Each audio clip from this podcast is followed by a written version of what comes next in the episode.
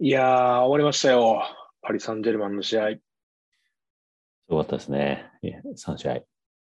はい。ガンバ、2点取りました。取られたの？ん？取られたの？えっとね、6点。まあ、いい選手ですよ。1点ね、あの、取ったことで本気になってくれたんでね。本気？本気なんかな？まあまあ、本気か。うん。あの、欧州クラブのプレシーズンマッチって、やっぱ調整試合ではありますけど、はい。逆に言うと調整しなきゃいけない大事な試合ですからね。そうなんですよね。えっとね、あの、昔、川崎フロンターレとドルトムントの試合があって、うん結構ドルトムントガチやったんですよ。うんで、川崎が何も、ほぼほぼ何もできずにやられたのがあったんですけど、僕結構あの試合がキーポイントになって、川崎の基準になったっていうのは僕ちょっと思ってたんで、おで、今回まあね、その、ガンバがこういうふうに 2点取れたのと、えーまあ、6点取られたのを入れても、まあ、何か新しい基準が生まれたのかなって気はするので、ちょっと個人的には、あの、この先を期待しております。まあ、上より下の方が近い、頑張ってくださいや。そうですね。で、ただまあね、あのー今回の、えーと、この後に流れてますお話がですね、この、まあ、マーケティングまでいかないですけど、どうやったらこうね、あの、ファンが入るかみたいな話してたので、今回のような花試合いですかね、ああいうのがあるっていうのは、僕は個人的には、サッカーを普段見ない人がスタジアムに来て、その空気を感じてくれたことで、次行こうかなって思うかなと思うので、これをきっかけにね、ちょっと、サッカーが盛り上がってくれたらいいですね。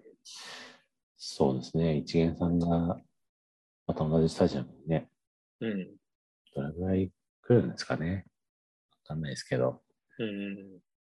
まあ、サッカーのルールって世界中同じなんで、うん。あの、メッシ、ネイマール、エンバペはいないですけど、J リーグには。うん。うん。やってることは同じだし、また違う魅力があるっていうことが伝わっていけばいいですよね。そうですね。あの、我々には、大前選手がいるんで、何ですか？何ですか？おお前がどうしたんですか？大前はね、もうあの、サッカー選手らしからぬ体型だけど点を取るっていう、あの、素晴らしい技術あるんで、ちょっとそれの方も見に来てくれたらいいかなと思ってます。それでダンシングベイビーみたいな感じですかね。そうですね。ひどいですね。はい。はい。まあ、そんな感じで、今日もこれから、えー1時間半ぐらいあるんで、皆様、コーラとポップコーンを持って聞いてください。はい。ではよろしくお願いします。はい。犬犬東京ベイ。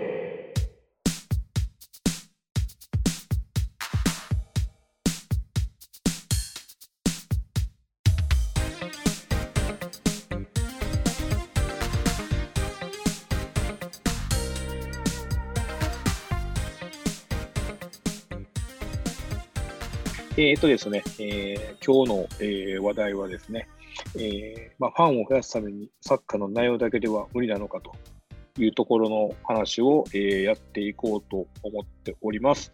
てな感じで、えー、犬さん、えー今日はこういうですね、えー内容になりますけども、あの、一生繰り返されてきた議論です。はいはいこれからも、サポーターがごちゃごちゃずーっともう10年も20年も100年も言い続けるんでしょうけど、はいはいはいはいはい。まあね。あの、一つのサンプルとしてはやっぱり川崎フロンターレじゃないですか。結局、うんうんうんうん。なるほど、なるほど。ね、あの、J リーグの中では突出して、いろんなファンサービス、イベント等々をやっているクラブという認識は皆さんもあると思いますけど、そうですね。長らく、まあ、タイトルには手が届かないはい。クラブとして、シルバーコレクターとして、まあ、一番最初に名前が上がるようなクラブだったのが、はい。まあ、連覇。今年もうんうん今何位だ ?J1 のことわかんねえんだよな。3位か4位だったかな？あーでもまあはい。ゆ優勝争い絡んでるわけですよね。そういうふうに、結果が出始めたっていうのは、はい。まあ、一つの答えではあるとっていじゃないですかね。なるほど、なるほど。でですね、まあ、あの、他にもですね、まあ、浦和レッズという化け物みたいに集客が入るクラブとかもあったりとかですね、いろいろあるとは思うんですけども、ちょっと僕、稲さんにこれを話振ったのが、えー、ちょっとツツイッターでね、あの流れてきたもので、えー、と、ホリエモンが FC 今治に行った時の動画がちょっと上がってるのを見て、まあ、岡田さんが海外にいる時に、えー、なんか週末がね、その、宗教上の理由で、あの土日っていうのがあの、いろんなお店が閉まってる状態で、そういう時にやってるのがサッカーしかないからサッカーを見に行くんだけども、日本はこうやっぱりいろいろな、えー、楽しみ方ができるので、あのサッカーがだけだったら人が集まんねんだよっていう話を、まあ、やってたんですけども、うん、まあ、そこを踏まえてちょっといろいろ話していきたいなと思ってるんですけども、まずそのぶっちゃけ稲田さん的にはね、サッカーが内容が良かったら、ファンは入るか否かってとこなんですけど、そこまずどういうふうに思ってます？うんと、どこだっけな、岡山かなんかの、うんうん。あの、シーズンオフの今季こういう結果で集客とかこういう感じでしたみたいな資料をサポーター向けに公開してたのが確かなんかあったと思うんですよ、サポーターミーティングかなんかで。で、そこで、あの、勝ってる時期も負けてる時期もあんま客数変わらなかったみたいなことが、ね、確か資料の中にあったんですよね。うんうんうんうん。でもそれ見た瞬間に、まあ、それはそうだよなと。いうのはちょっと思いました。まあ、これ J2 だからあるとは思うんですけど、J1 の場合は優勝争いすると、やっぱ露出とか注目度が段違いで増えると思うんで、はいはいはい。こあるのかなと思うんですけど、まあ、J2 の、まあ、特にプレーオフ入るか入らないかぐらい以下のクラブ、うんうん、ってことになってくると、うんうん、まあなかなかこう、その時3連勝してるから、その時3連敗してからぐらいだと、あんま変わんねえんじゃないかなっていうのは思いますね。うんうん、これあの、川崎フロンターレの話が出たんですけど、はい、あの今ってフロンターレ、またチケットってプラチナチケットなんですかね？ちょこちょこ空いてきてはいるんですかね？これああ、でも、転売問題はたまに見かける気がしますけど。なんか、その、今年で言うと、ちょっとそのフロンターレもなんか落ちてきてる感じあるんですよね。その、今までみたいな劇的な圧勝みたいな感じじゃないはい、ないんですけど、はい、でそれで、例えばこう力がちょっと弱くなってきたことで、チケットが取れるようになってきてるってなると、僕は結構それ、サッカーの質であったりとか、その勝敗で左右されてるなって思うんですよね。うん、ただ、あのー、他のまあ意見で言うと、サッカー以外のことが充実してるから人が入るんだっていうやっぱ意見って結構多いんですよ。特にその J クラブの中の人とかから発信されてる意見でそういうのすごい多いですよね。なんか僕の体感的に。はい、たね、ただ、それは個人的にはどうなのかなと。僕はあのガンバ大阪のサポーターなんですけども、あの正直今ガンバ大阪のスタジアムって多分 J1 でトップクラスの僕スタジアム、言ったら日本でも、うん、かなり上位に位置位置するであろうっていうスタジアムの規模と、まあ、あの作りなんですよね。でも、まあ、あの一番人が入ると言われてる大阪ダービーが 2, 2万1000人で、えー、率で言ったら55%ぐらいの,、はい、あの使用率だったんですね、今回、フル全部入れていいよっていう中で。あ、そんなもんだったですか。そんなもんなんですよ。で、まあね、その食事、スタグルであったり、そういうのがあったとしても、そういうふうにどんどんどんどん人が減ってるっていうのは、まあ単純に、まあ、ガンバ大阪めちゃくちゃ調子悪いんですよ。うん、で、ってなってくると、僕は結構サッカーのクオリティとか勝敗はだいぶ、だいぶ影響するんじゃないかなって感じてるんですけど、まあ、もちろんクラブにもよるでしょうね。うんうんうん。その、勝って動員が伸びてる印象っていうのは、まあ、鹿島、浦和、ガンバあたりが顕著なイメージはあります。うんうんこれね、はい、まあ調べ調べりゃ分かるじゃないですか。勝ってる時期に客が多いか、うん、みたいな。まあ、ちょっとすごい膨大な手間がかかるんで、すぐできないですけど。はい。はい、あのガンバに関してはもう完全そうですね。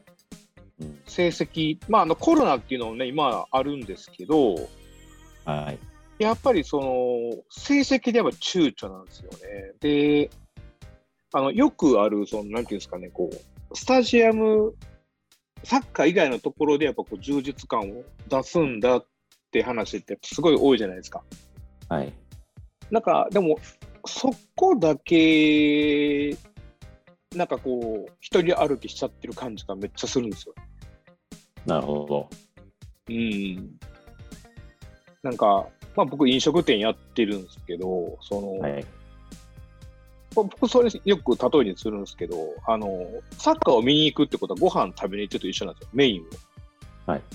で、あの、店の装飾がすごいとか、あの、ホスピタリティが素晴らしいとか、あの、すごいウェルカムな雰囲気があっていいけど、飯がまずいってどうなんってなるじゃないですか。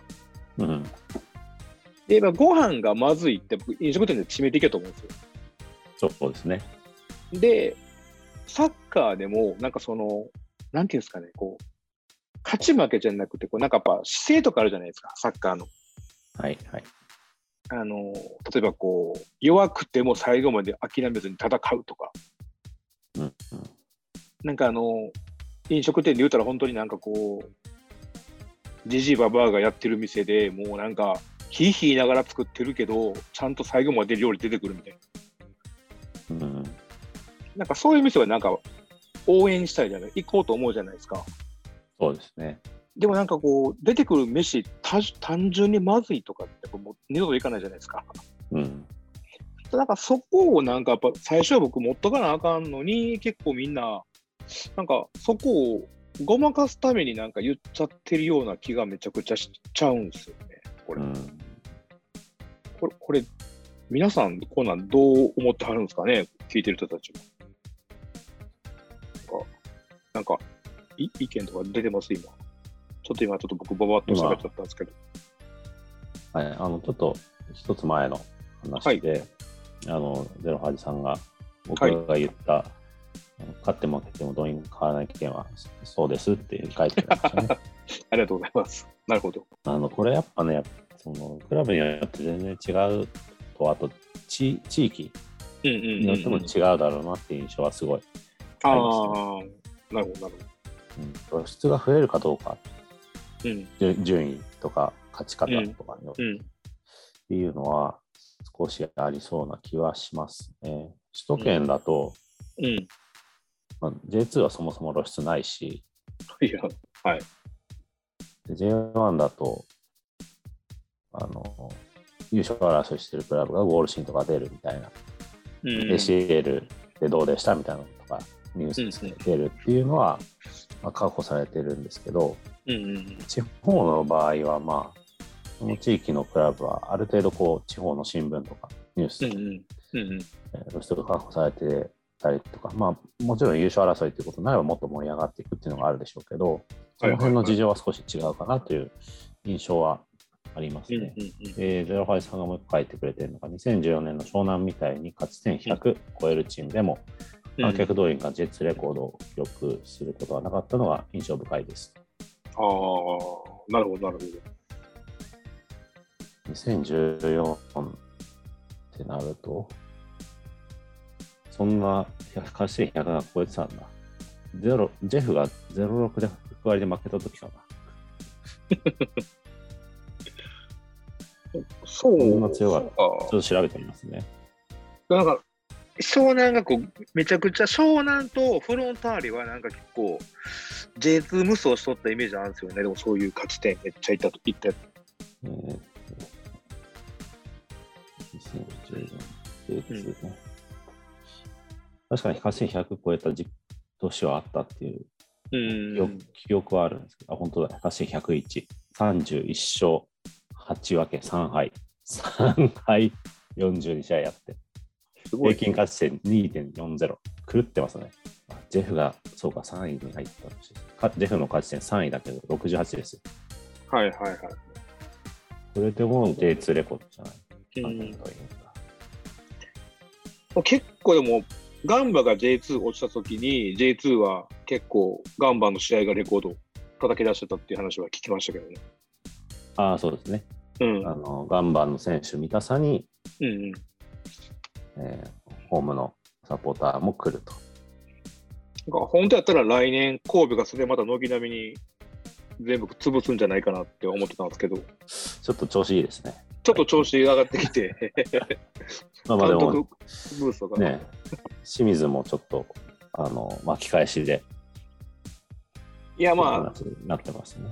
まあでも清水は今日見てるともうパニックバイに陥ってるんで、もう何していいか分かってないような感じで、まあ、まあまあ、どこが来ても体感そうですね。ちょっと今んとこ、僕見た感じ落ちそうなのは、あのジュビロとガンバです。また来ます？うーん、まだなんか、ちょっと次の3連戦勝てなかったらマジでやばいんで。まあまあいいですよ。ガンバなんかどうでもいいですよ。どうでもいいですよ。まあ、頑張ってくださいや。ちょっと、あの、で何個か今来てるんですよねはい。はい、新しいのが来てるんですけども、えー、とスタジアムのアクセスへの良さが、まあ、必要じゃ必要ですねっていうお話と、あのスタジアムに足を運んだことある人に関しては、えー試合の質は、えー重要だと思うけども、全くの個人技さんを生きれるには、その他のホスピタリティが必要かなっていう意見が2つ来てますけども。はい。これ、はい後でちょっと話題に出そうと思ってたんですけど、えーはい。鹿島アントラーズの小泉社長が、はい。この前の鹿島スタジアムでの日本代表対、えー香港代表でしたっけ？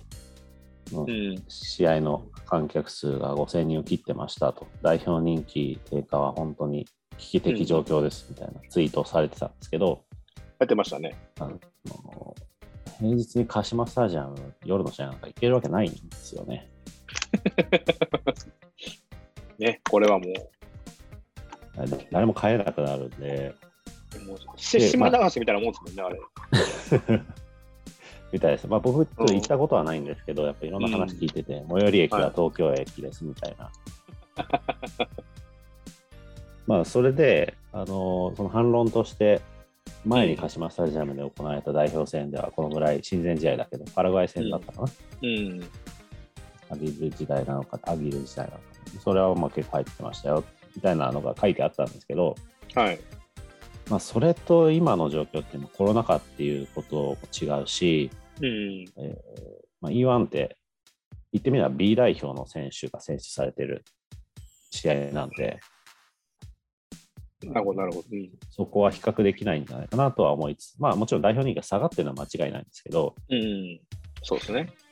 この試合が国立だったらまた話違うだろうっていうのはまた別の話かなと思ってますというのが一つ。だからスタジアムでアクセスの良さっていうのはやっぱり大きな要素の一つではありますよね。うん。そうですね。で、えー試合の質がうん重要なのはスタジアムに足を運んだことがある。うん。新規の人はその他の人たちが必要かなと。うん。ルノの一さん書いてくれた。まあ、それもそうだなっていうことですよね。でうん僕の体験なんですけど、はいいつも話すんですけど、僕が初めてジェフの試合見たのは、実は何歳ぐらいかな ?10 歳とかうになるのかな、はいはい。J リーグ始まって2年目 ,2 年目か3年目に市川委員会に親と一緒に行ったんですよ。うん。で、まあ、超つまんなかったんですけど、それは別に試合の質じゃなかったんですよね。だってその時、はいはいまあまあ、J2 なかったんですけど、ジェフの試合っていうのは、まあ、日本のトップリーグの試合であって、うんうん相手があの連敗記録かなを作った当時のパープルサンガだったので、まあ、質うん。トップオブトップではないけど、まあ、日本の中ではかなりトップに近いレベルの試合が行われてたと、当時で、えジェフも勝ったと思うんですよ。はいはいはい。ただ、うし僕の後ろにいた酔っ払いが、うんずーっと当時あの、日本代表にも選ばれてたジェフの下川ゴールキーパーに、下川ちゃんとや、この野郎っつってずーっとやじってたんですね。それがもう子供心になんだよ、あのこんなんいるんだったら面白くねえわって言って二度と行かなかったんですよ。なるほどなるほどっていう、まあ、僕の原体験があって、うんうんまあ、その、ど。うん。なんていうのかな、うんとまあ、別に無菌室で育てましょうみたいなことで、そういう人排除を完全にするのも無理だし、うん。なんだよみたいな心のその叫びみたいなのをうんしてはいけないっていうことではないとは思うんですけど、まあ、そういうことは間違いなく起こると、子供が、なんだこのおっさんと思うとかそうですね。はい間違いないかなと思って、で、その試合の質とか、試合勝ち負け、また別のホスピタリティみたいな、あのいろんな要素がありますけど、その一つとして、うんうん。なんていうか、気持ちよく、気分よく試合を見て熱狂できる環境っていうのが、そのいろんな要素の総合的な結果として、満足度みたいなものとして出てきて、でその一つに、えー試合のイベントとかうんですね、えーそういうものが大事になってくるのかなっていうのは、また改めてこの書き込み見て思ったところですね。うんうんうんうん。なるほど。僕、あの、初めてスポーツ見に行ったのが、いパ・リーグなんですよね。野球の。昔のパ・リーグですか？そうです。昔のパ・リーグなんで、あのーおっさんベベンチ一人で寝てるわ、あのー外国人、もう黒人選手にもここでは言えないのような例えの暴言をしてたりとかですね、あもうひどかったんですよ、マジで。なんで、そういうのを考えると、まあ、確かにそういう発言っていうのは、やっぱりちゃんとやらなきゃまずいんだろうなってのは感じますね。うんうん。まあまあまあ、ちょっと暴言的なことに関しては、またうん。単品で話せるぐらい。はい。あれかなと思いますけど、はい。鍵垢の方が書いてくれて、これ読み上げていいんですよね。えっと、僕にしか見えないんじゃないかなと思うんですが、あ僕見てないですね。はい。コンテンツとしての質を高めるのが第一で、複合コンテンツにしていくのは、CRM を活用して来場回数と施策の因果の裸があるかとか、ちゃんとレバリッジが効く状況があるかどうかだと思いますよ。まあ、結局これが答えなんですけど、早いな、答え本当に。いや、マジでね。ね、そうなんですよね。なんかその、やっぱその、なんていうんですかね、こう、サッカーって、やっぱ勝ち負けがあるスポーツなんで、全試合見に行って勝てることは絶対ないんですよね。うん、なんで、だからこその、その、プラスアルファっていうのが絶対に必要なんですけど、なんかあのーそこを、なんかみんなこう、片面からしか語れてないっていうのが多分僕一番やばいんやなって思うんですよね。そうですね、結局だから、うんうん。この論争に本当意味なくて あのいろいろ不合要因ありますよっていうことにはなるんですけどただまあ今の時代はそれデータで分析して裏付けをある程度取れるんで昔よりはうんうんどういうクラブにどういう施策が効果的でうん。どういう方向性でやった方がいいよっていうのは見えてはきてるんでしょうね。なんか、そのデータってとか数字って、その読み方に、読み方によってこう全然変わるじゃないですか。うんで、その結構僕が聞いてたり見てる中のデータの見方っていうのが結構浅くて、うんこう来場者数でしか見てないってことちょっと多くないですか？ああそうですね。で、それはちょっと僕、まあ、とあるその、えーまあ、あのスポーツコンサルティングの人に聞いたんですけど、やっぱその、クライアント、まあ、チーム自体は、そこの数字だけをまず追っちゃうんですよね。うん来場者数が上がれば、でそこで結果が出れば、次こういう施策打ちませんかっていう話が、やっと聞いてもらえるっていう話になるんですよね。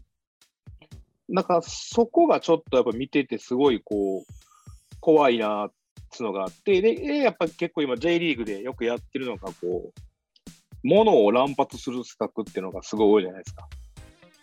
ありますね。うん、あの記念グッズとか、こう、何々がもらえるとか、その、うん。ベースボールシャツがもらえるとかですね、そういうちょっとこう、やってる、結局物で釣っちゃってて、でそのものがすぐにこうメルカリに出て、こう鹿島アントラーズの資金になってるっていう、うんなんか地獄みたいなことが起きてるわけですよ、今うんなんか、がその辺とかもちょっと見てて、これはどうなんだろうかっていうのがね、結構その、感じちゃうんですよね。そうですね、まあ、グッズ制作は、それに単品でスポンサーがつくケースとかもあるので、そういう場合は、うんまあ、あのいろいろとメリットが発生していいと思うんですけど、はいはいはい。本当に純粋なファンサービスで、ね、広告的なものもついてないグッズ配ってるのは、ちょっとまあ、っていう感じはありますよね。まあ、ただ、野球がやってるのが、後からサッカーに入ってくるっていうのは一つあると思うんで、うん。うんまあ、それでサッカーでいろいろやってみて、やっぱ意味ねえわってなったら、また減っていくでしょうし、うん。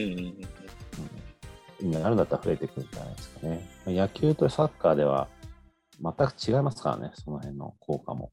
多分まあそうですね。試合数違うし、うん。というのはあると思います。じゃあ次のコメントいただきましょうか。えーはい。拓右衛門さん。はい。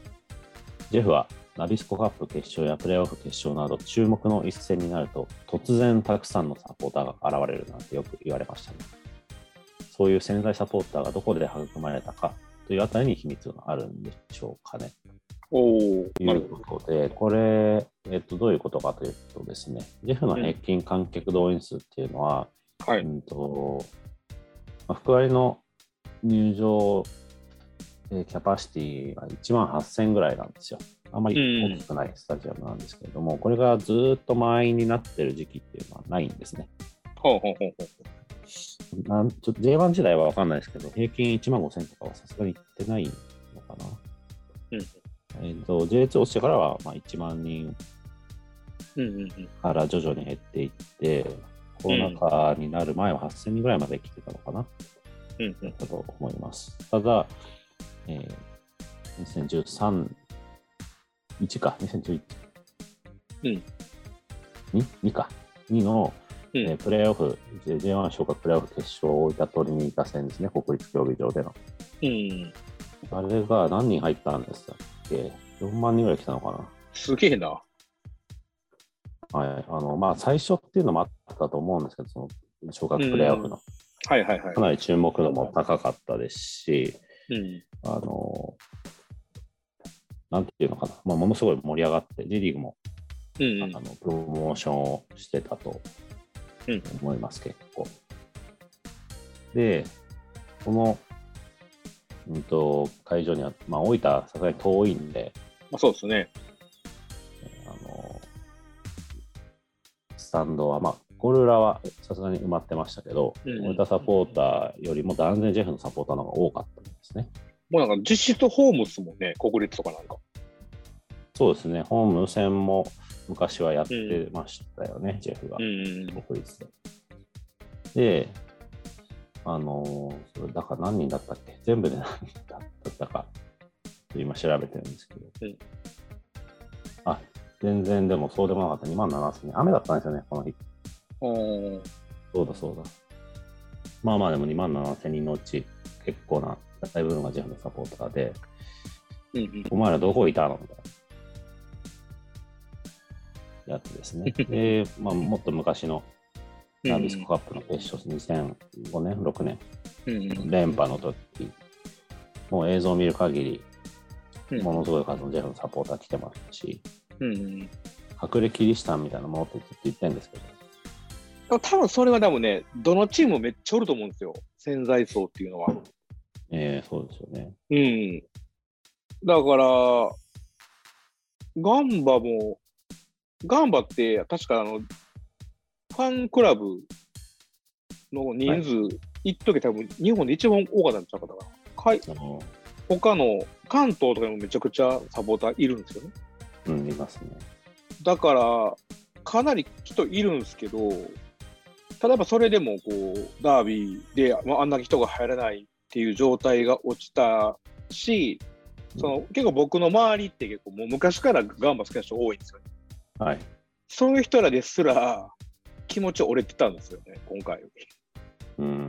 でもちょっともうい行かない人とかもやっぱいたんで、うんでもこうこれ見るとやっぱこう結構その子さんのサポーターといいますか、やっぱずっとこうサッカー見てきてる人は、意外とこう成績にも左右されるのかなっていう。そうでしょうね。だから、うんえっ、とね、新しい人がうん行ってみようと思うきっかけというか理由うんっに、例えばガンバが別来たから行ってみようかっていうのが一つありますよね。はいはいはい。で、来た人が、初めて来た人が、じゃあ次も来てみようって思ううん。要素っていうのはまた別であって、うんうんうんうん。この試合ボロ負けしたら、まあこんなもんだよね。もう頑張っての試合ないんでしょっていうふうに来ないかもしれないですね。げめちゃくちゃ劇的な勝ち方したら、そのホームのチームを本格的に応援するようになるかもしれないとかね。はいはいはい。で、常連さんがまたどういうふうに行動するかっていうのはまた別の要素がいろいろ関係してるみたい。なのはあるように感じましたね、今いろいろ話してて。うん。でなんかその、えーはいはい、どうぞ、どうぞ。はいはい。トメさん。京都の場合、J1 昇格が決まりそうな試合では2万人近く入ったのに、いざ J1 になっても1万人弱しか入ってないのは本当に不思議ですと。うんで、えー、ゼロハジさん、昇格の可能性が高まるとお客さんが増えるのは、昇格するストーリーの需要が上がってるんじゃないですかね、うんと。うん。これはなんか、両方つなつながってそうな話ですよね。そうですよね。えっ、と、うんやっぱり昇格っていうのは、まあ、優勝とか昇格、またはこの試合に勝てば降格うんしないで済むみたいな最終節だったりとかね、そういうのっていうのは、さっき言った来場する理由の大きな一つになりますよね。その歴史の瞬間の一員になりたいっていうのはありそうですよね。ドラマの最終回だけ見るみたいああ。僕はエヴァンゲリオンを見て失敗しましたけどね、な。最終回。そうそう、あの、初めて見たエヴァンゲリオンが最終回だったんでしょ？そうそうそうそうそうそう。テレビの。そうそう、全然わからなかっいや、ハラスメントですよ、そんなの。視聴者に対する。た。ね、本当に。まあでもそうっすよね。でも分かりやすいストーリーじゃストーリーですよね。美味しいとこだけやっぱ見れたらいいじゃないですか。それはね、別に、あの、一丁紙だからとかじゃなくて、人間の心理として当たり前なんで、うんうんうん。盛り上がる時期来たいっていう。それはまあそうなりますよね。で、J1 になっても1万人弱しか入ってないっていうのは、サッカーの、サッカーの質っていうことで言えば、もうシンプルに J2 より J1 の方がうまい、速い、強いわけですから、平均観客動員数増えなきゃおかしいんだけど、まあそうはなってない。そうそう。まあ、こんなんやとあれなんですけど、これ結構下目見たらね、J2 の好きな方とかいらっしゃるわけですよ。いっぱいね。そうですね。で、中にはこう J1 にまだ上がったことないサポーターの方もいらっしゃるわけですよ。うん。で、なんか、そこって、言うたら、これまだトップオントップの世界を見てない中で、あのーその今、チームを応援してるわけじゃないですか。うんで、やっぱそれって僕、サッカーの質じゃないってとこは一個そこやとは思うんですよね。うん。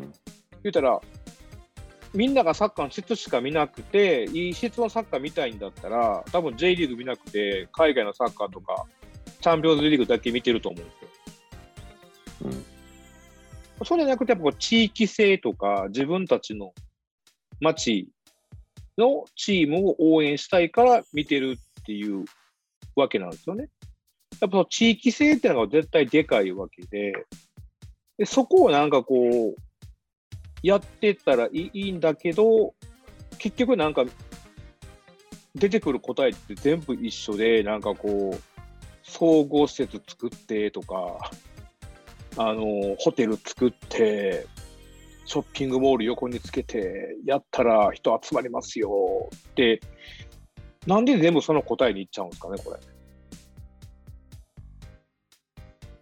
俺に聞いてんの？うんうん、そうそうそうそうそう。ないや、なんか、あの、そのね、今回僕この話、稲田さんにちょっとこの話しましょうかって送ったときに動画送ってたじゃないですか。あの、FC ババリの動画。はい。あれ、あの、あ、あ動画じゃない、あの、画像送ったんですけど、あれフルで見ました？見てないですか？見てないですけど、見て見てないですか？あの、評評判だけ見ました。ツイッター上で。あ、どうでした？評判は。まあまあ肯定的な人たちばっかりだったなという思いますけあど。あ。いや、で、僕、あれフルで見たんですよ。はい。あのー動画を全部。たら、あそこって完全切り抜きで、あそこ結構どうでもよかったんですよ。あで、その後に岡田、えー会長が言ってた本質的なところは、その、いろんなクラブのやつらは、その、やれ、こう、秋冬、秋春制にすると、その雪があるから試合ができないとか文句ばっかり言ってるけど、本当にやらなきゃいけないのは、そういう声をチームとしてどうやって変えていくかとか、どうやって地域を巻き込んでやっていくかってことを考えなきゃダメだっていうことを言ったんですよね。うん。その行政に頼りっきりでそれをやるんじゃなくて、自分たちが考えて考えて考えて動いた結果にでしか物事は動かないから、あのそういうのはあの間違いだって話をしてたんですよね。うん。だ結局なんかそこがでもなんか本質的なとこやなと思ってて、その、うん。ああいうなんていうんですかね、海外がどうだからとかっていう話を、あれ帰ったけど、岡田監督最初に、あ、岡田会長が言ったのは、そのすぐ人は海外の話をしてくると言ってくるわけですよ。うん。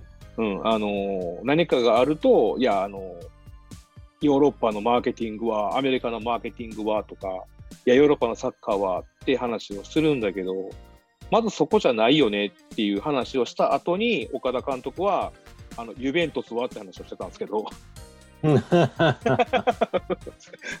いや、めちゃくちゃ海外ですよやんって思ったんですよ。いや、やっぱあの人、ワールドカップ直前にうまくいかねえから、全部戦術ひっくり返しただけありますね。そうそうそう、もうまさかの、そうやって海外のことを出してくるやつらは信用できんって言った後に、で、俺、ユベントスがさ、つって、こんなんやってんだよ、つって、は えーと思って、手のひら返しが。そこはもう、プライドみたいなものは無駄なだけですからね。ポリシーみたいなそう必要なものを使うということですね。そうなんですよ。だから、だからそれが結構さっきの話とつながってきて、なんか、なんていうんですかね、こう、マーケティングの手法っていろんな形あるじゃないですか。はいそので、今、インターネットが一番強いって言われちゃってるんですけど、実際うん僕とかの、まあ、飲食店とかで言うと、インターネットのサイトに載せるよりも、ビラ配った方が絶対効果あるんですよ。はい。はい。はい。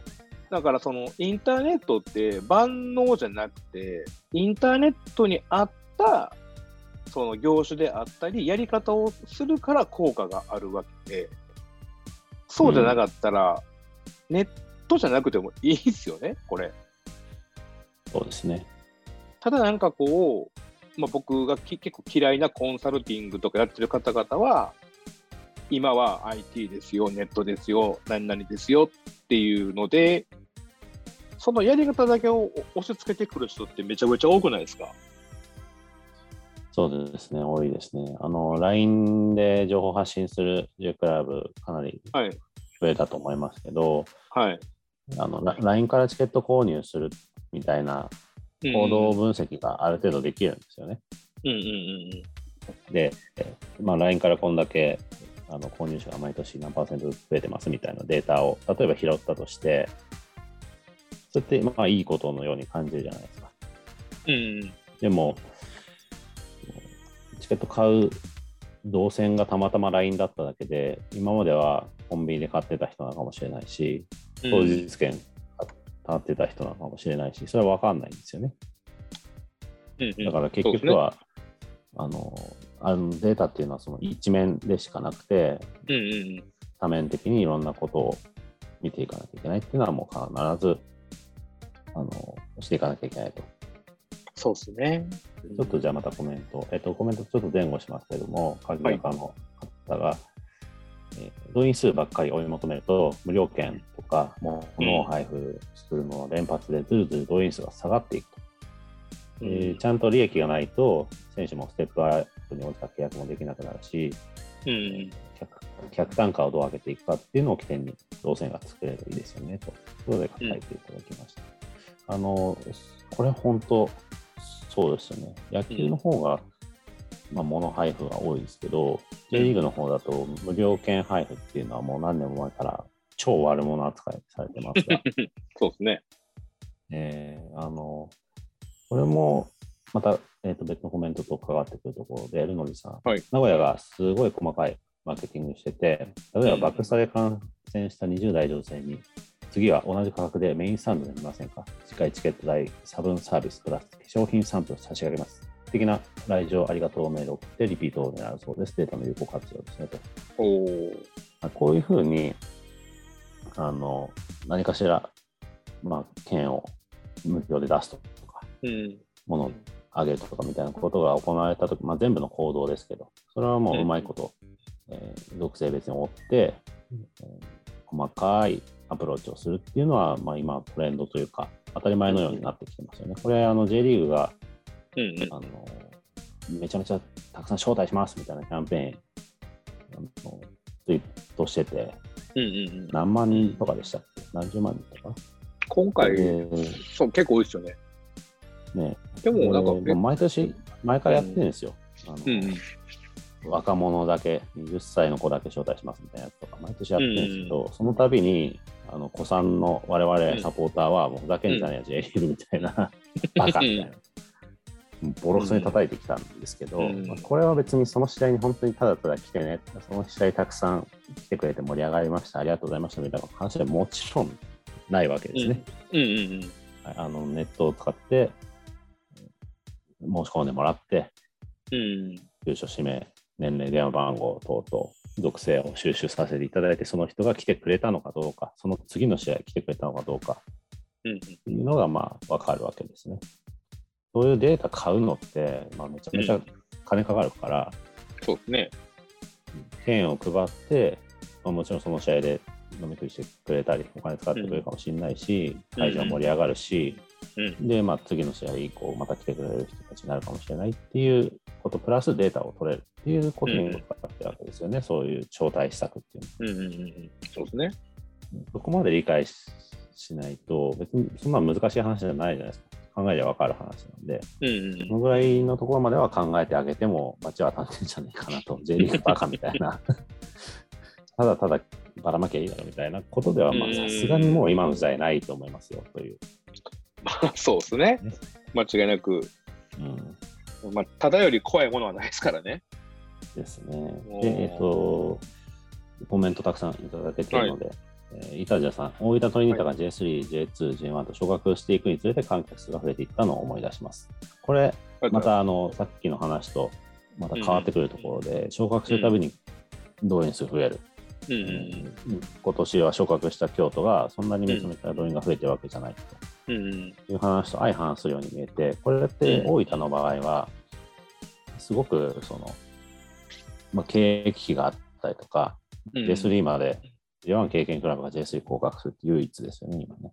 あ、山が2点目だったか。当時、最初の例だったと思うんですけど、そういう、まあ、一回もうそこの底まで落ちちゃったクラブと一緒に、またみんなで J1 に戻ったっていうストーリーは、もう一回の昇格争いだけではない長期的なストーリーっていうのがあったんじゃないかなと思うんですよね。まあ、タイトル取ってるチームですからね。ですね。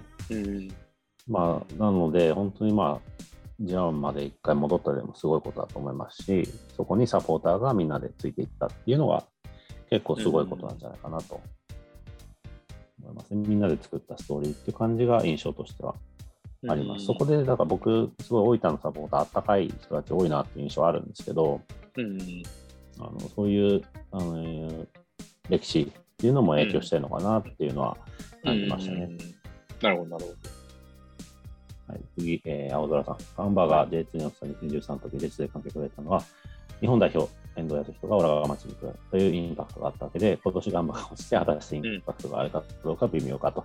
はい、その通りだと思います。ど。あるわけないですよ、インパクトなんか。いや、まあ、これはね、、うんあの、ちょっとまた別の話で申し訳ないんだけど、それはもうそうです。あの、遠藤がコーナーキック、下りで蹴りに来た時、みんな写真撮ってました。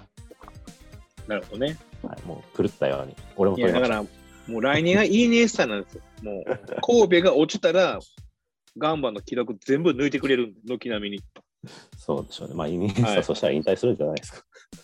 いやいや、もう最後は上げてやるでしょ。ストーリー出たストーリー。ビッグリーグでやったことないんですよ。当然。ないでしょうね。ないでしょうね。まあまあまあ、それは、あの、ともかく。はい。うんあでも、その、名前知ってる相手が来るよみたいなのは、うん。多少は影響するとはそうです。ね。うん、5%ぐらいですかね。うんうん。でタイトルや昇格などの何か関わっているものがあると特別なイベントになりますね。でイベントっていう言葉がこう出ましたけど、うんうん毎試合ホームゲームでやってる何かしらのイベントとか、うん。うん。うん例えばキックターゲットとかあるじゃないですか。はいはいはいはい。ありますあります。点数取れたら、うん。ちょっとしたグッズあげますよみたいな感じで、子供とかがね、たくさんやってるやつ。ああいうのも、はいはい。まあ、お子さん小さくて、うん。たまにはまあサッカー観戦もいいかな、あこういうのあるんだ、遊ばしとけば、まうん。あ、ああの子供も喜ぶっしょみたいな感じで行く理由になるとかね、そういうこともある中で、昇格争い、タイトル争いっていうのも、そのあ、うん昇格争いしないで行ってみようって一つの理由になるってことですよね。なんかこれ、僕、だからあの、最近、そのセレッソ大阪の、えーと、なんかい育児書作るらしいんですよね、スタジアム。ああ、はい、はい。託児書か、託児書作るらしいんですけど、はいはいなんか、ああいうのすごい僕もね、子供生まれて思ったのが、そこをしっかりしてくれてるのってすごい素晴らしいなと思ってね。あれね、まあ、あれもちょっと一個論争みたいな、ちょろっとなってましたけど、ツイッターで。あ、思いますか？あの福割とかもね、あの子供を預けられる場所っていうのは確かあるんですよね、たまに。はいはい。うんうんうん。でも、その子供預けてサッカー見るっていうのがうん超罪悪感あるから、うん 本当はやっぱり子供と一緒に見たい。うん。センスの場合だから子供と一緒に見れるスペそうそうースみたいなことでしたよね、確か中でガラス張りのビップルームを多分潰してやったらみたいですね。そういうのだったら本当に嬉しいから行きたいなみたいなリアクションが確かあって、これはお子さんいる方じゃないとなかなか分かんないのかなとうん、で、思うところですね。僕、ダービー、ね鍵垢で書いてくれてる方がいます。はい託児所はいいなと思っても稼働率は低いのよねと。稼働率はまあ低いですよね。そそうなんですよね。だから、まあうんうん、その、そこってなんか僕も完全に親のエゴな気がするんで、うんうん、うちの子はもう連れてかないですね。ダービーとか特に。うん、そういう話に、ね、なるんですよ。なんかこう家族、興味ない人と行くのってやっぱ結構難しいんやなってのは思うんですよ。そうですね。この辺はね、もしベルディのサポーターの方いたら、あのコメント欲しいなと思うんですけど、今いないかな。あのベルディって、リはいーグの感染者調査でぶっちぎりで一人感染多い、ぼっちクラブなんですよね。うん。ぼっちサポータークラブなんで、なんでそういう風になるのかなっていうのはすごく興味深くて。うん。あのやっぱまあサッカー観戦って、その変数がやっぱめちゃくちゃ多い趣味うん。だなと思って、まあ、基本屋外だから天候にまずそうですよ左ね。うん。暑い、寒い、雨、うん。うましたね。あの、福割で一回砂嵐が吹いてきたこともありましたけど、もうあの改善されました。天変地異じゃないですか、もそうですね。近くに、あの、蘇我スポーツ公園っていう複合施設ななんで、う。うんうん。あの近くに砂の野球場を作った時期に、砂が全部飛んでくるっていう時期があったんですけど、風が強くて、海沿いなんで。あう。の黄、砂みたいですね。ロッキングオンがあの半分出して芝張ってくれたんで、ああ、なるほど、なるほ2500万ぐらい出して。ど。で、えっと、まあ、その変数がまず1個あって、勝ち負け、うんゴールが生まれるかうん。ですね。で、あと僕の初めてサッカー見た時みたいに、周りに変なおっさんいないか、うん。厄介客いないかうん。とかかな。まあ、そういう、あの、すごいその感染体験にいい悪いの影響を与える変数ってでかい。うん。のででかいですね。そういうところに、サッカーやっぱめちゃめちゃ好きだよっていう人じゃない人、普通の人を連れて行って、外したら、うん。外れの日だったら、もうその人との信頼関係も壊れちゃうような、嫌だよな。っていう判断はやっぱしますよね。いやー、そうっすね。でももうそれは連れてきてほしいんですよ、みんな、クラブは。うんうん。だって、ですよね。知り合いに連れてきてもらうっていうのが、確かう、ん。なんかいろいろデータ的にもいいか、よかそうったり。ですね。一番、多分ここおる人たちも、初めて一人で、一人で最初から行った人は僕いないと思うんですよね。多分誰かに連れて行ってもらって、初めて行ったって人が多いと思うんで、だからいますかね、こう、一人で行ったやつ。おるかな？あモサ、いますか？初めてのサッカー官一人でした。一人でっていう人います？あの、おるかな？まあ、初めて同士で2人、3人で行くっていうのはあるかもしれない。は、あるでしょうね。まあ、なかなかいないですよね。ああ、いたいたいたいた。いたいた。いいたいた。あすげえな3。すげえな。おお、結構いますね。狂ってんな。はここにまあまあでも、い はいは逆にまあそういう猛者がここまで来るみたいなのもあるかもしれないい。ですごいな。ちょっと、すげえな。うん、まあそういうその、うんうん、変数が大きすぎるこのサッカースポーツにはまらせるためには、じゃあサポーターどうしたらいいのかみたいな話もね、うんずっと議論されてますけど、それはまあ、ないんですよね、そんなのは。そうっすね。えっ、と、ルノーズさん、えー海外サッカー視聴から J のスタジアム外にくら替えした、みたいな徐々にチームが出来上がっている様子とか、ユース上がりの選手たちの活躍とか、観客席の雰囲気とか、そういうところに惹かれてきましたね。海海外サッカーの知識は全然関係なかった。ああ、いいっすこね。結構僕思うところで、あのサッカー僕に別にその、あんまり好きじゃないと自分では思ってるんですよ。サッカーっていう必要で起こってるスポーツ自体ははいはいはいはい。点範囲にないし、90分間、はいはうんピチュアルプレイングタイムって今 J リーグ50分とかなのかな、うん30分ぐらい止まってるんですよね。うんうんそういう状態のスポーツっていうのは、まあ、そんな面白くねえだろうっていうふうに正直思う。バスケが一番エキサイティングなんじゃないかなと思うんですけど、そのでもね、サッカーっていうスポーツ自体が好きな人っていうのは当然海外のサッカーの方が見る確率高いですよね。うん。あの、まあ、レベルが高い。うんトップトップのリーグ見る。逆にその低いレベルのところももう何でも見るみたいな。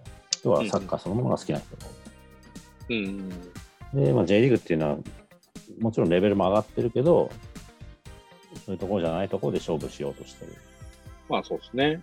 ありますね。僕なんかあの少年サッカーのコーチとかやってたんですけど、やっぱ少年サッカーでも全然面白いですからね。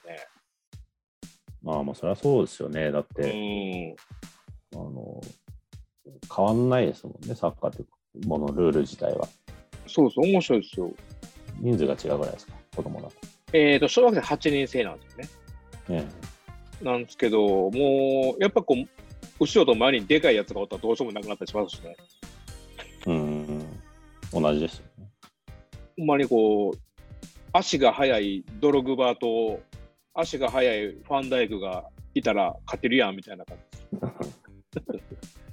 やけど、まあ、それ中でもこうなんか、ああ、こんなプレーできるんやとか、そういう比較対象があって見るとやっぱ面白いですね。あ、小学校でもこんなことできるんやとか。そうですね。うんえー、ミクさん、クオリティが高いとは言い難いロングボールの応酬でも、劇的な展開と決着なら、試合の質は高かったと言うべきかなと思うと。そういうことはありますよね。あのうん。サッカーそのものの魅力って、やっぱりこううんサッカーの話をするフロートの方が多いですけど、うん。どうでもいいですからね。いや、あのね、ほんまに、いや、ほんまそうなんですよ。あの、パスサッカーって、僕も言う人いたら僕も笑いますもんね。いやいや、ゴール入れてなんぼやねん、サッカーはっていう。うん。あの、それでゴールが入るようになったらいいんですよ。うん。でも、ロングボールでもまあ入るじゃないですか。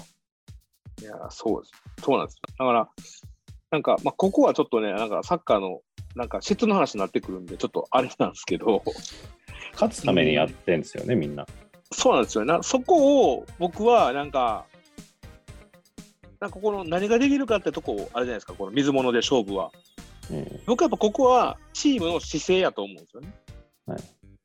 その例えばその J1 とかでも J2 とかでももう今シーズン優勝無理かもしれへんと。うん。昇格できないかもしれない。でも目の前で昇格をさせたくないから死に物狂いでやるとか、うん。あのそんなんやっぱあるじゃないですか。維持の部分ですよね。うん。だからこう例えばこうめちゃくちゃ強いチーム、もう首位のチームで、今もう下位にこっちはいるけども、3点取られたけども、1点返す姿勢を見せたとか、なんか僕、そこで、なんかサポーターとか見た人は、僕、絶対なんか心に残るもんってあると思うんですよ。なんか、そこがなんか僕も一番こういうサッカーで大事かなと思うんすよね。うん。うん。まあ、結局、その勝った試合でも負けた試合でも、うん。あの見てる方がどう思うかっていうのは、その人次第だったりするわけじゃないですか。そうですね。こううん、5-0で勝っても何も残らない試合もあるだろうし、うん。どうやって指していくかっていう手段の話と、まあ勝ち負けうんで順位が決まるスポーツの側面っていうのと、いろいろその、やっぱ別物で考えながら、それぞれをこう頭の中でくっつけていくっていう作業が必要だと思いますね。なんか一つが大事っていうことはもうないと、いうことだと。なんか、これは僕ね、続けていけば、どっかで刺さる気がするんですよ。そういう、あの、タイマーの努力をってことですか？いや、あの、この、例えば、1試合見ました。ひあああ、そんはいはい。な点点入らなかった。でもなんか、めっちゃ走っとったな、みたいな。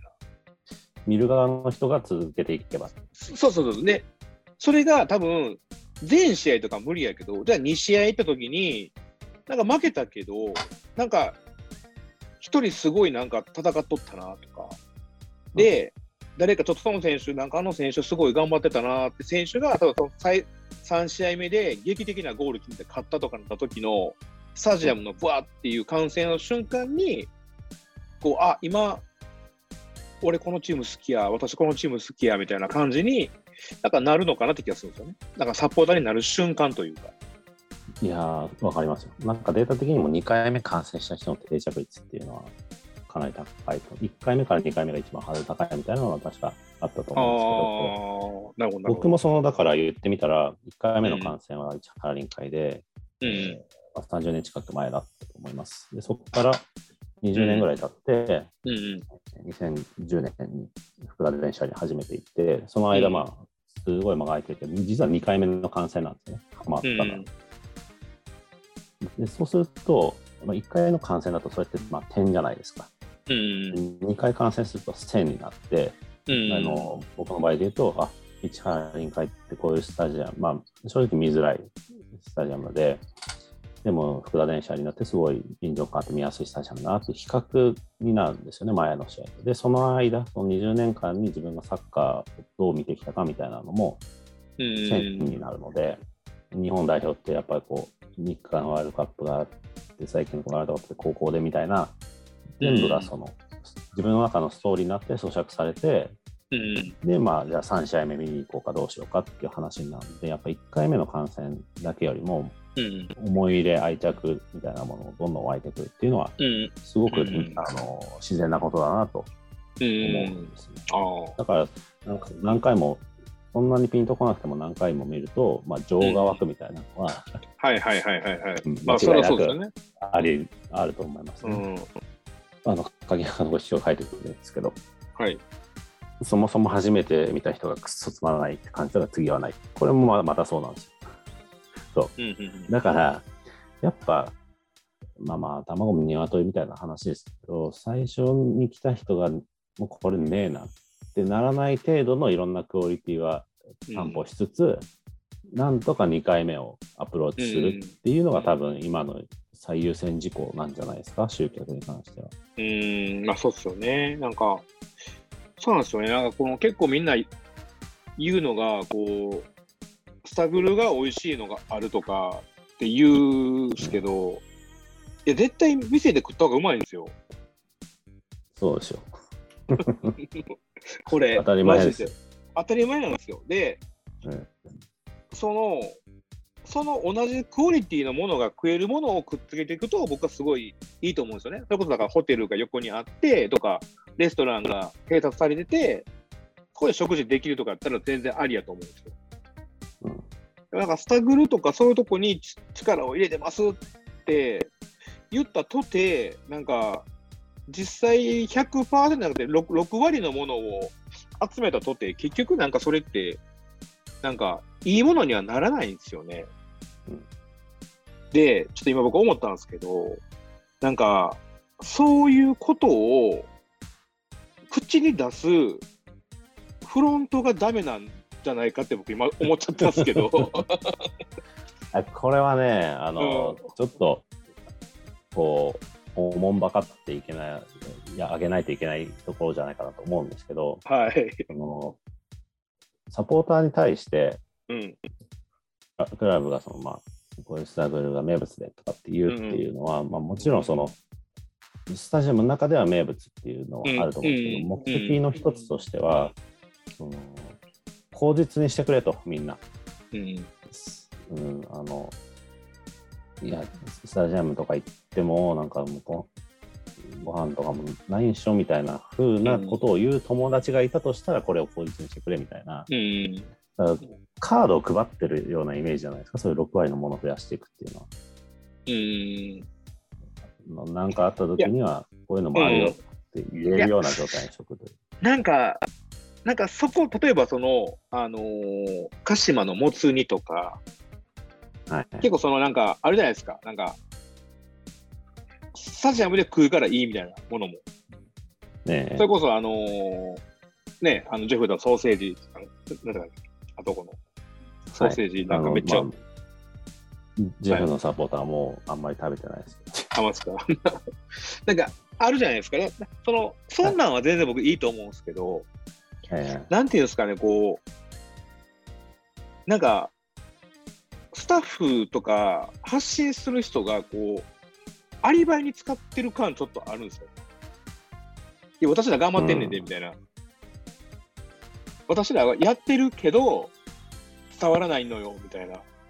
その発信って、僕全然いいと思うんですよ。そのいろんなことを発信するのは。ただなんか、はそれはあくまでポジティブな発信であってほしくて、なんかその、うん例えばこのスタグルこれ美味しいですとか、じゃあそれに対して、でも実店舗で食べるのも美味しいから、試合がないときはここ行ってくださいねみたいな発信で僕すごいいいと思うんですよ。うん。結構お店やってるとこが多いんで、やっぱり出してるとこって。ねえで、そういう発信をすれば、なんかすごいこうウィウィンウィンと言いますか、クラブも推してることで、こうなんかアピールもできたりすると思うんですけど、なんか、お客さんが集まってないこととかに対しての、なんか、ちょっとこう、言い訳じみたことを言うクラブの中の人っているじゃないですか。はい。ななんか、だから、なんかそれが俺、なんかもしかしたらめちゃくちゃ野暮なことで、そんなこと言わない方が一番いいのに言うことで、なんかその、今まで隠れていたあのところを見せて、ほら、私こんだけ頑張ってるんやけど、こんなんやからしょうがないじゃないのって見せた瞬間に、なんか、崩壊が始まってるんじゃないかなって思うんですよね、なんか。なるほどね。この辺はやっぱ飲食店やってる方の視点っていうのも結構あるなと思いますね。ああ、ほうほうほう。僕らみたいな素人からするとあんまりなかった視点かなと。うん、数字とかもあるんですけど、ね、よく出しはるとか、あと、ちょっと最近僕すごい気になったのが、その、クラブがサポーターのことをクレーマー呼ばわりするようなフレーズたまにあるじゃないですか。あのスタッフの個人アカウントだと結構頻繁にありますね。あるじゃないですか。で、あれとかも、なんかあれ書いた時点でもう僕終わりやと思うんですよ。うんってなると。多分僕、みんな一瞬思うと思うんですよ。え、俺が言ってるのクレーマーじゃないよなって。はいはいはい。で、そのクレーマーの基準ってむずいじゃないですか。むずいですね。で、僕も飲食店なんで、クレーマーとかおるんですよ。うん。こうした方がいい、ああした方がいいって言ってくる人たち。で、僕の中で基準があって、店の発展を共に願ってやってくれてる人のクレームは、あの、クレームじゃなくて、進言なんですよ。うん。でも、自分が得したくて言ってるクレームって、マジでクレーマーなんですよ。うんなそこが結構僕の中でのクレーマーかそうじゃないかっていう基準なんですけど、うん。うんなんかああいうふうにそのいろんな意見がある中でこれはクレーマーだって言っちゃうとなんかもう全てがダメになっちゃうかなって気がするんですよね。スタッフのい人の SNS 活用意識の低さっていうのが一つあるので、なかなかそれがクラブのそういうかっていうとあれですけど、お客様うん。ですよね、サポーターっていうのは、まあ、結局のところ、お客様の意見をどうやって取り入れるかっていうのは、まあ、企業のうん腕の見せ所だと思いますので、うん、まあでもサポーターっていうのは、ただのお客様とは違うっていう自負がある。うんうん、そうですよね。ですか。まあ、ん。自分たちができるだけクラブを良くする方向に力になりたいなって思ってる人たちだという前提に立つと、うん。クレーマー扱いされるような可能性が1%でもあるような伝え方をする、そいつが悪いっていう、そんなやつの意見は中身関係なく聞きたくないよねっていうのは一つ 理にはかなってるんですよ。うん、時間の無駄なんで、それが本当に突き詰めていくといい意見だとしても、コミュニケーションするコストがめちゃめちゃかかるような存在っていうのも害悪でしかないんですよね。まあそうですね。うん、そういもうこの辺はね、いろんな考え方あるんですけど、はいはいはい、やっぱりまあカークラブってリソースが潤沢にあるわけじゃないんで、人的なところもそうですし、うんうん、そのクレーマーに本当何時間も対応してるような時間ってないじゃないですか。まあそうですね。まあ本人はクレーマーだと思ってなくて、有益な意見を言ってるつもりなんでしょうけど。えクラブに電話したり、あのスタッフ捕まえて言ってるやつは、あのクレーマーですよ。ね、うん、クレーマーですよ。クレーマーです。それはもうクレーマー。だから、ほんまに僕もその、ガンバサポの若い子とかに言うんですけど、ほんまにそのクラブに対して意見言いたいんやったら、ちゃんともう、パワーポイントなりで資料を作って、送った方がいいよとは言うんですよね。うんうん、まずその時点であ、ちゃんとこの人はそういう自分の労力も使って考えてやってるんだなっていう一つのハードルは超えるからって話するんですよね。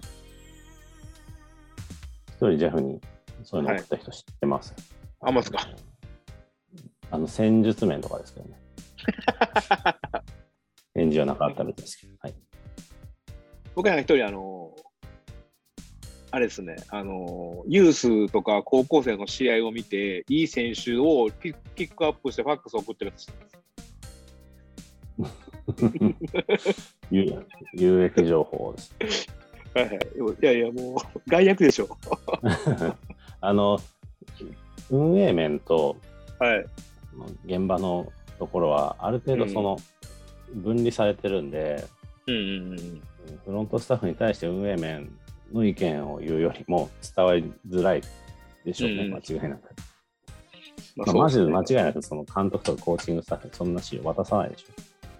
いやいやスカウティングスタッフはね。でもね、あのね、もう、その辺はもうほんまになんか、インターネットの中だけでちょっと欲しいですね。うんまあまあまあ、ちょっとだんだんあれになってきましたけど、はいえーファンを増やすにはサッカーの内容だけでは無理なのか。まあ、無理っていうことはないでしょう、きっと。一時期の浦和レッズはそれでやってきたわけですから。はいはいはい。そうそれだから、なんか、多分僕は、こう、みんなが同じ方向を向いて戦えば、僕絶対増えると思うんですよ。これはあの飲食店とかでも、まあ、あのキャパとかね、規模は違うんですけど、やっぱこう、店のスタッフが同じ方向を向いて、ちゃんとやれば、絶対上がるんですよ、売り上げ。うん。これはもう間違いなく商売の基本やと思うんですよ。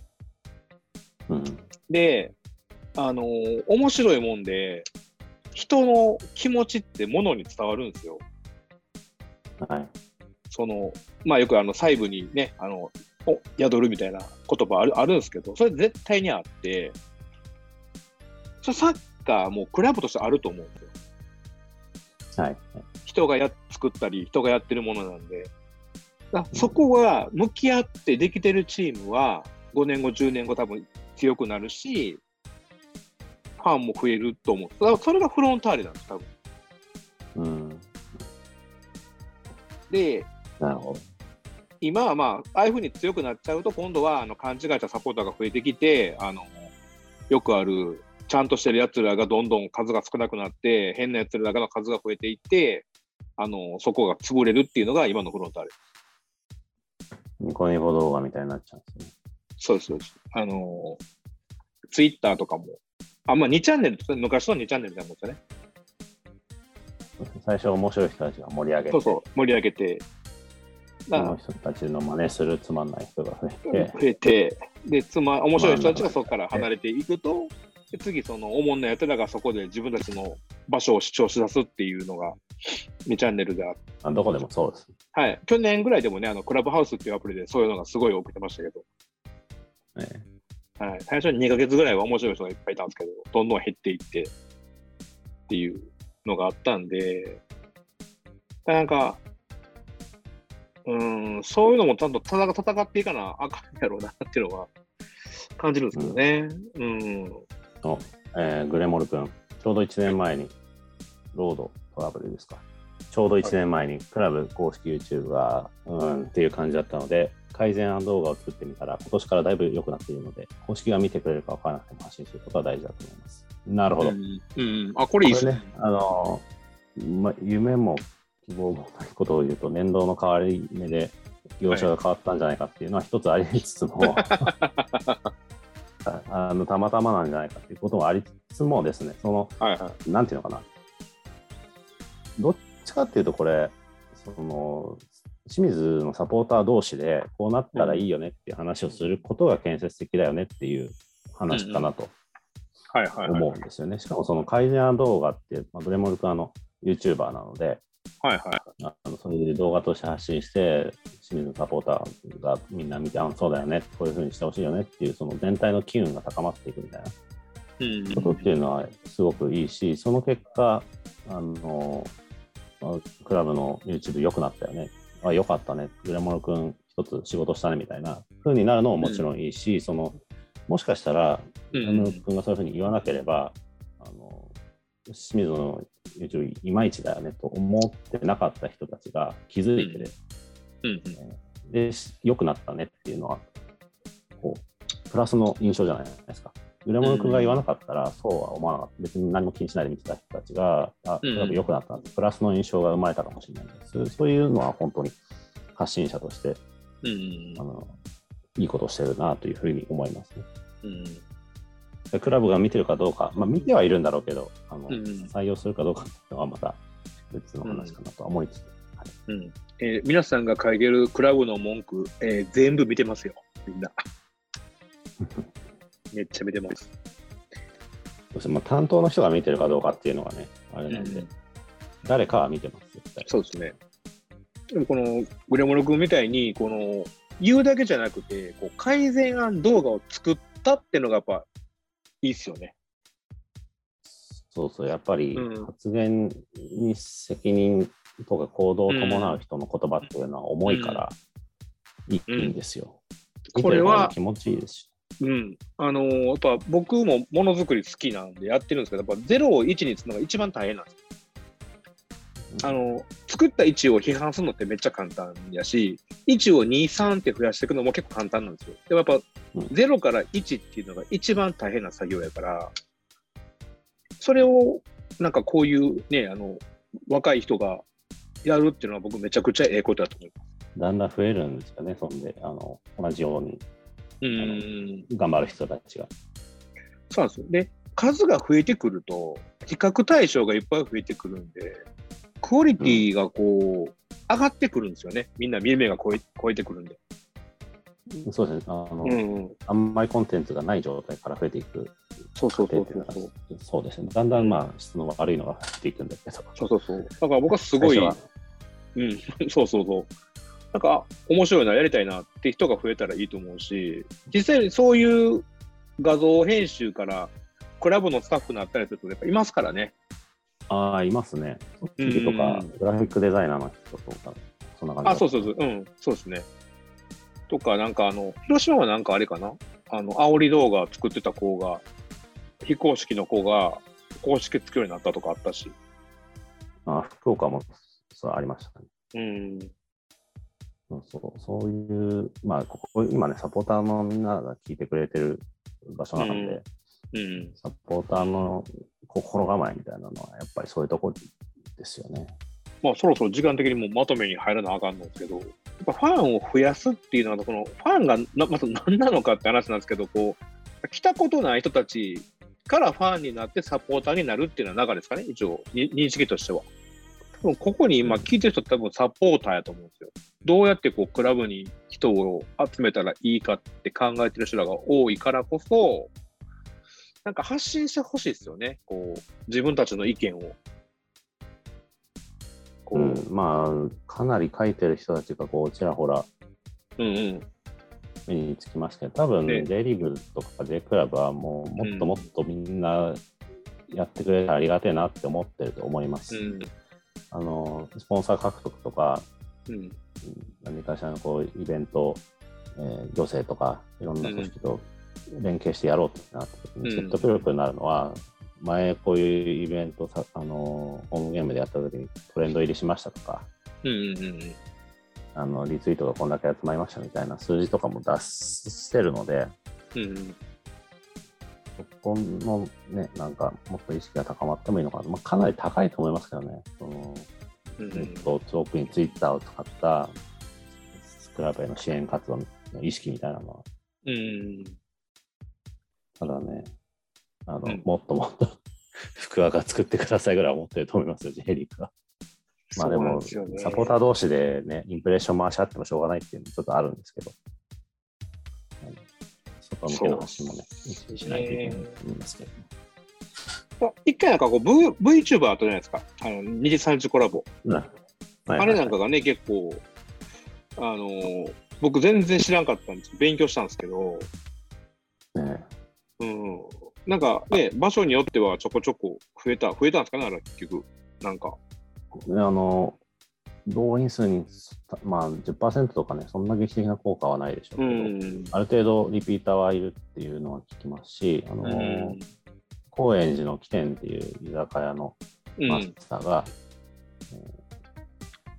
うん、2時、3時コラボから、うん、えー、アビスパ福岡のサポーターになった人が店にアビスパの試合見に来てくれるようになったっていう書き込みしてて、そういう、まあ、それぞれの土地のサッカーバーみたいなところに、2時30の影響でお客さんが来るようになったっていうのは、一つの成果としてはかなりあのすごいことなんじゃないかなと思いますね。ということで、まあ、全部大事だよっていう話、最初から結論は出てたんですけど、そういうふうになりますよ、皆さん。あの 今ちょっとね、一人女の子。が、はい、ああ多分一緒のやつですね、こうこんばんは、はじめまして、セレゾって言葉が存在するのに、女の子向けのコンテンツがつながったりしても、えもっと目を向ける方向を増やしてもらえないかなと思って、私の YouTube 始めてみたりとかしましたっていうのが、ちょうど今。いいですね。いいっすね、こういうのね。確かにね、正常っていうこと、本当にセンセーショナルな、こう、はい出方して、今でももう定着した言葉だし、J リーグの女性サポーターを表す言葉の走りですよね。まあもうね、あの当時のセレジャーもみんなあの祖母となって、今、あのユースアダルト選手を孫と言ってね、なんか可愛がってますけどね。すごい速さで年を取ってますね、皆さん。でも、確かに言われてみれば、セレッソ大阪が女性向けコンテンツ特別多いかって言ったらそんなこともないし、観客数の割合で女性が多いかって言ったらそんなことないんですね。確か長崎かどっかが一番高いんだよな。へえー、でもね、あの、セレッソなんかは、その、マチコンをやったりとか、あとあの、こう、水着で来たら、あのチケットがなんか無料か半額ってなるような、あの女性をバカにしたようなイベントをやってるのに、なんかこう、J リーグで女女子といえばセレッソみたいな風になってるのは僕ちょっとあまり 納得してないですけど、水着で来たっていうのは結構クレイジーです。そうです。炎上しなかったんですか、それ？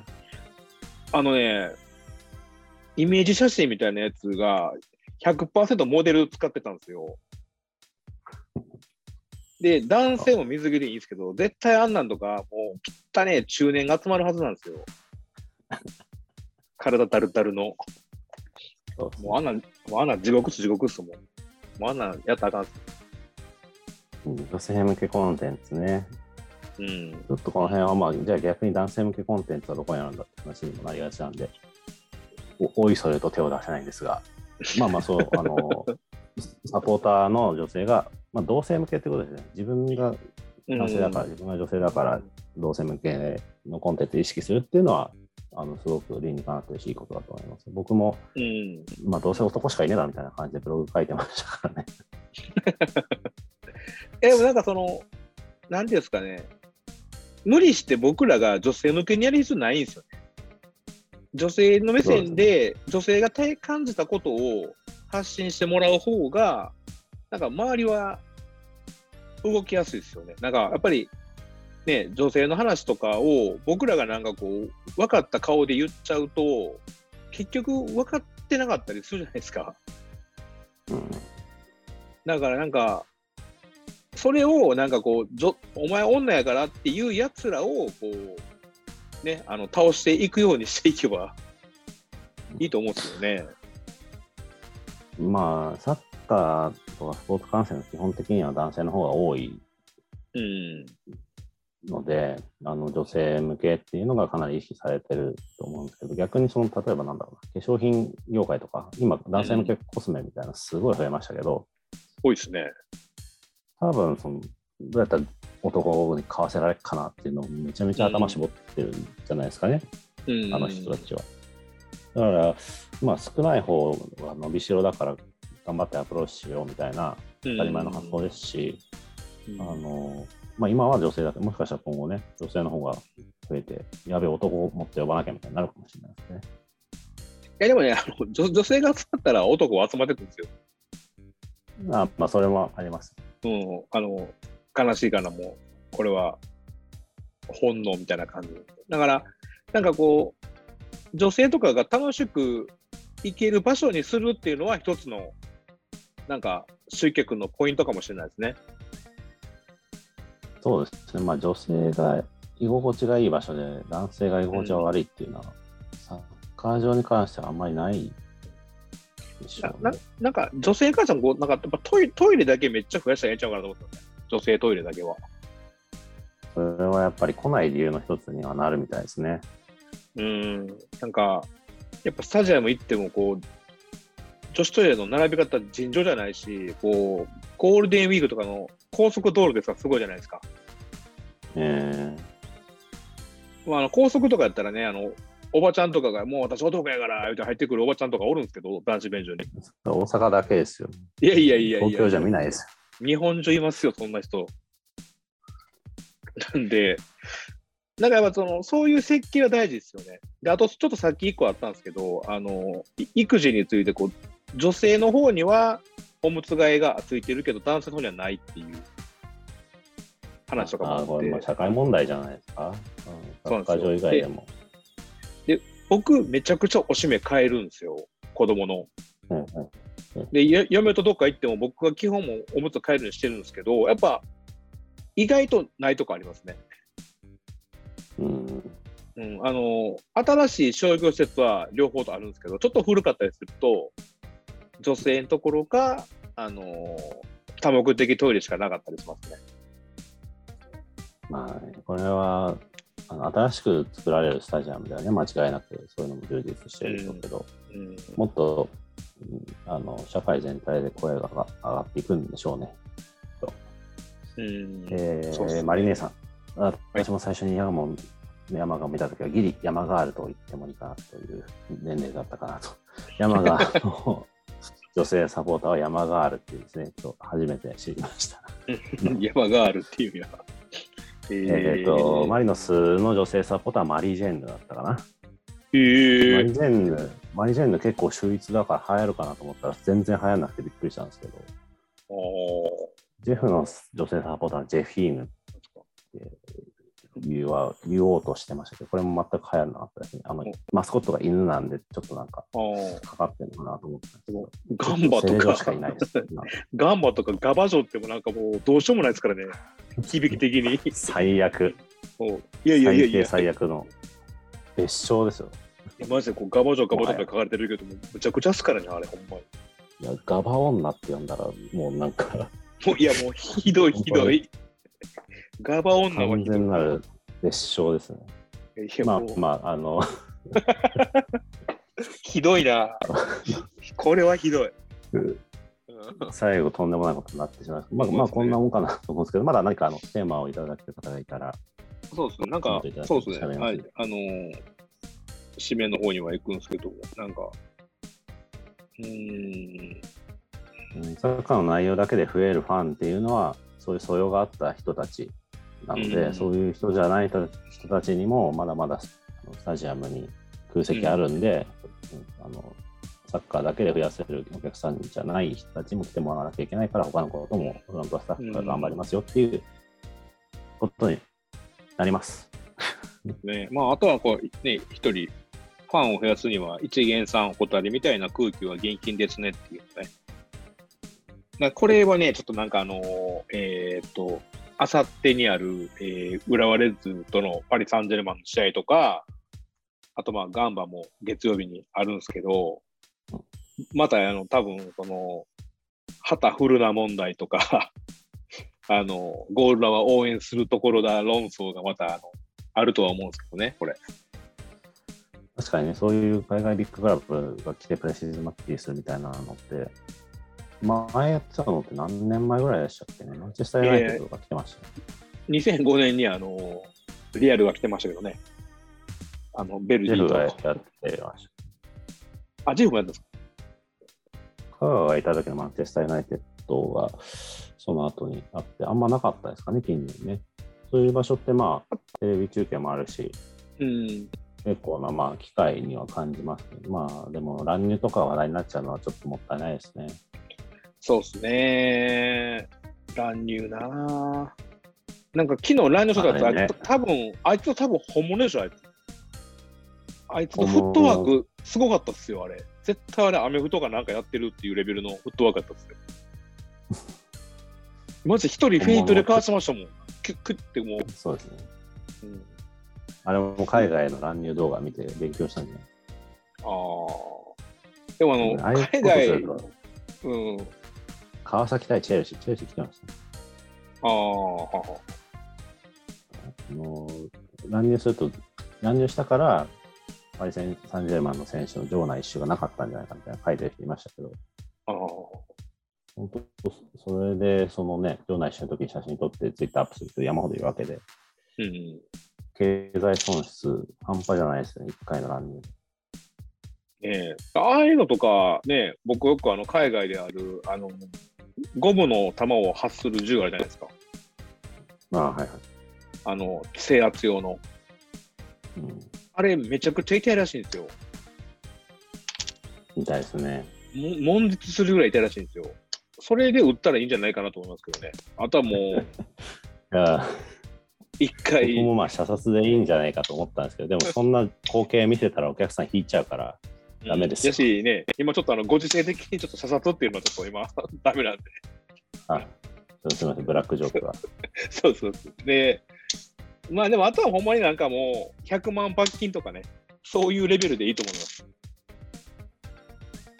うんがっつりと。まあ、ということで、ひとまずこのテーマとしては締めですかね。そうですね。はい。で、えー、っとですね、えーまあ、これはまたですね、後で編集しまして、えー、インディアナ東京ベイ、えーシャープ4という感じで、あの、また、ポッドキャストには上げていきます。で、えー、昨日もね、更新してるんですけども、えーこういうふうに話したやつをですね、えーポッドキャストの方に載せてますので、そちらの方も、えー聞いていただけましたら、あの、励みになりますので、よろしくお願いいたします。で、また、あの、こういう話をしてほしいとかですね、ありましたら、このシャープ、犬よな東京ベイでつぶやいてもらったら、あの、僕らチェックしてますんで、えーまあ、基本的にあの話してる以外にはこのタグ使われてないんで、あの話されてる時だけでもまあいいんですけどね、あのなんか、あのーこういうの話してほしいなっていうのがありましたら、あのー参考にしますのでよろしくお願いいたします。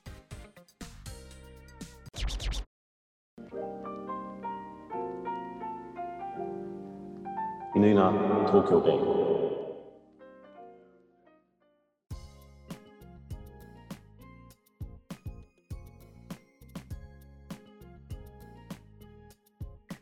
はい、ではエンディングです。さあ、今日1時間半、多分あの、乗ってないやつも入れたら2時間近く喋りましたけど、どうでしたか？はい、やっぱり、あの、ツイッターでたくさんコメントもらってですね、みんな関心の高いテーマなんだなって思いますね。サポーターにとってね。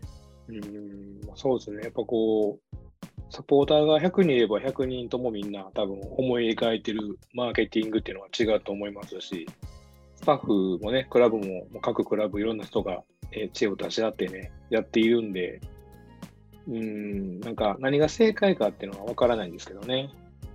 そうですね。やっぱまあ、うん。そういうその50何クラブ、うん。あの、サポーターのいろんな意見が出てくることはもう分かってたんで、うんうん。あの、2時間じゃ足んないですね。そうですね80時間ぐらいいるんじゃないですか。モンハンみたいですね。とりあえずクリアするまで80時間みたいそうそうそな。うん。う。まあ、ね。戦略から。何から全部違うし、えっと、一つね、うんあの象徴的なニュースというか、あの、ファンラーレ八戸が、はいえー声出し検証試合を、はいえー声出し検証しない試合に変更するっていうのが。ありましたけど、やっぱ地域性っていうのが多分影響してて、うんうんうん。場所が東京だったら多分そうはならなかったんじゃないかなとうんうん。思うんですよね。なるほど、なるほど。はい、やっぱりその地域にうん。えー目指したものなんで、J リーグ、クラブそうですね。うんうんうん。自治体はじめ、地域の方々が望むようなあり方っていうのが求められるということだと思うんですよね。うん、そうですよね。まあ、あの、僕の仕事とかでもね、よくあの、インターネットがマーケティングで強い強いと言われてるんですけども、こう、ポスティングとか、ただただ口コミとかがすごい効果持てる地域とかもあるので、一概にね、こう、このマーケティングが正しいっていうのはないと思うんで、そういうのも含めてね、あの、なんか、うん、本当街に合ったマーケティングをしていってもらえたらいいんだろうなと。やっぱこう、よそから来た人というか、僕らがね、こう、岡山とか、えー島根とか、そういう地方のことを、あれは違う、これは違うって言っても、ね、また違ったりもするんで、うん。うん、あの、アメリカのメジャーリーグのチケットはいの売戦略、一番大事なのは、これ、中の記事で見ただけなんですけど、はい。あのテレアポらしいんですよ。ほう。まあだから、うちに電話かかってくるんですよ。チケットですかって。すごいな。まあまあ日本だったら迷惑電話じゃないですか。そうですね。もう多分その番号検索するだけで、あの、80何件とか、こう、いろんな口コミが書かれちゃいますよね。バリ雑言が。そうですね。まあわかんないですけどね、そのアメリカでもうんうん。なんだろう迷惑だなっていう風潮あるのかもしれないですけど、ただ、うんやっぱそれで売れると。うん。でなんかすごいマニュアルも整備されてて、いかにその効率化するかがうんうん大事なんだみたいな記事を読んだことあるんですよね。うんうん。だからでまあ、そういう戦略を取るクラブとか、うんうんスポーツなんたら出てくるかもしれないですし、うん実際やってるのかなわかんないですけどね。なるほど、なるほど。まあ日本だとやっぱ怖い、うん怖いなと思いますけど、そんなことしすぐ 大っぴらにしてたら。まあでもなんか、あの、潜在的なサポーターであれば、ガンバから電話あったらちょっと嬉しいかもしれないですよね。その自分の応援してるクラブから。そうですね。あの、選手がシーズンチケット継続のうんお願いに電話すると、うん。でそはい、やってましたけど。そんなんあればすごいなんかテンション上がるかもしれないです。そうですね。なんかまあ、やっぱ理由付けが大事かなっていう気はしますよね、うん日本だと。なるほどね。というような話をまたしましょそうですね。あんだけ喋ったのに、まだこう、新しい話が出てきそうなんで、はいこのテーマはまたこれこれからもね、いろいろとやっていったりですね、あの、リスナーの方から、えーまたメールとかいただけましたらね、こういう話もしていきたいと思います。はい。えーではですね、えー、犬や東京ベイでは皆様からのお便りや誹謗中傷を募集しております。ツイッターのハッシュタグ、犬や東京ベイでつぶやくか、メールの場合は、えー、犬や東京ベイ、アットマーク、gmail.com まで、どしどしお便りや質問などをお待ちしております。はい、こちら両方ともですね、概要欄の方に記載しておりますので、そちらの方もチェックよろしくお願いいたします。はい、てな感じで、えーもう今日はね、長かったんで、もうこれで終わろうと思います。はい。はいでは、皆様、えー今回もありがとうございました。う。ありがとうございました。またね。